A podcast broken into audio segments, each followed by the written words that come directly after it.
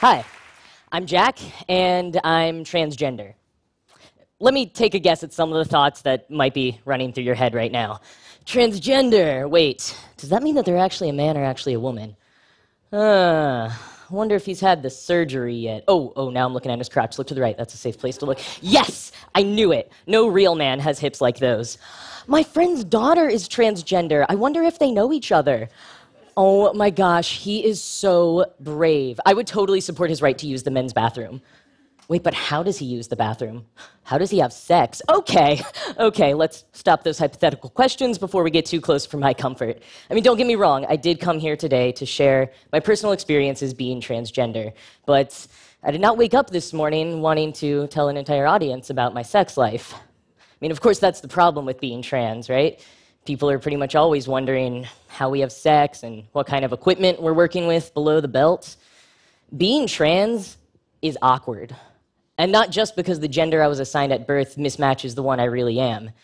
Being trans is awkward because everyone else gets awkward when they're around me.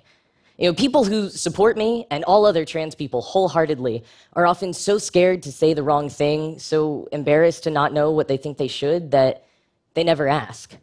And part of what was so nerve wracking about coming out as transgender was knowing that people wouldn't know what I meant. And when someone comes out as gay, people know what that means. But when you come out as trans, you have to face the misconceptions that will color other people's impressions of you even after you've educated them. And you will have to educate them. When I came out, I wrote a 10 page encyclopedic document with a zip file attachment of music and videos that I sent to every single person I came out to. And I kept in my email signature for months afterwards because you also don't ever stop coming out. Uh, I came out to the accountant helping with my taxes and the TSA agents who didn't know which one of them should pat me down, the man or the woman. I mean, I just came out to everyone watching this. and when I came out to my dad, to my great relief, he was totally cool with me being trans. But as soon as I started talking about physically transitioning, he freaked.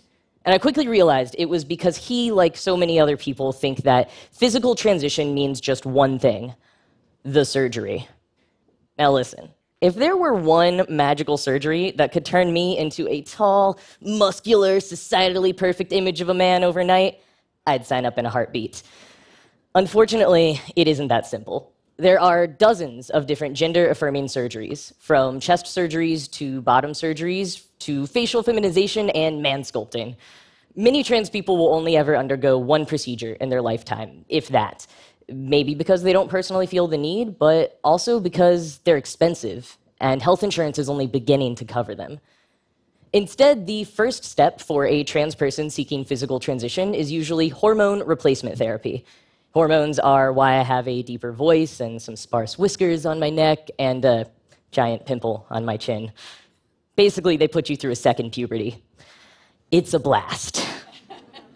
Now, because our transitions are slower and steadier than historic misconceptions can lead people to believe, there can be some confusion about when to call someone by their new name and pronouns.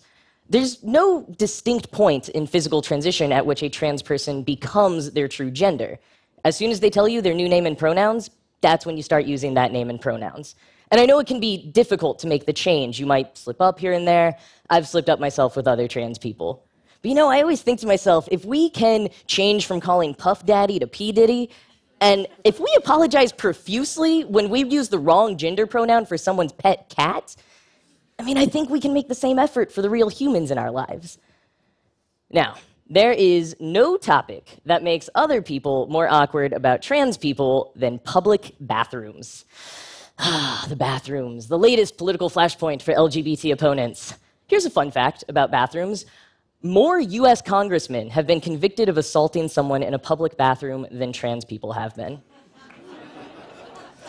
Now, the truth is, we trans people are so much more scared of you than you are of us. It is a huge point of discussion in trans communities about which bathroom to start using and when so we don't attract attention that could lead to violence against us. I personally started using the men's room when I started getting confused and frightened looks in the women's room, even though I was petrified to start going into the men's room. Often we opt to just not go to the bathroom at all. A 2015 national survey of trans people found that 8% of us had had a urinary tract infection in the past year as a result of avoiding restrooms. these bathroom bills aren't protecting anyone. All they're doing is ensuring that when trans people are assaulted in bathrooms, the law will no longer be on our side when we report it. Being trans means a daily onslaught of these misconceptions. And I have it pretty easy. I am a white, able bodied guy sitting nearly at the peak of Privilege Mountain. For non binary people, for trans women, for trans people of color, it is so much harder. So, I've given you a starter pack of trans knowledge that I hope will lead to more learning on your own. Talk to trans people, listen to us, amplify our voices, take the heat off of us, and educate those around you so we don't have to every time. Maybe someday when I say, Hi, I'm Jack, and I'm transgender, the only response I'll get is, Hi, nice to meet you. Thank you.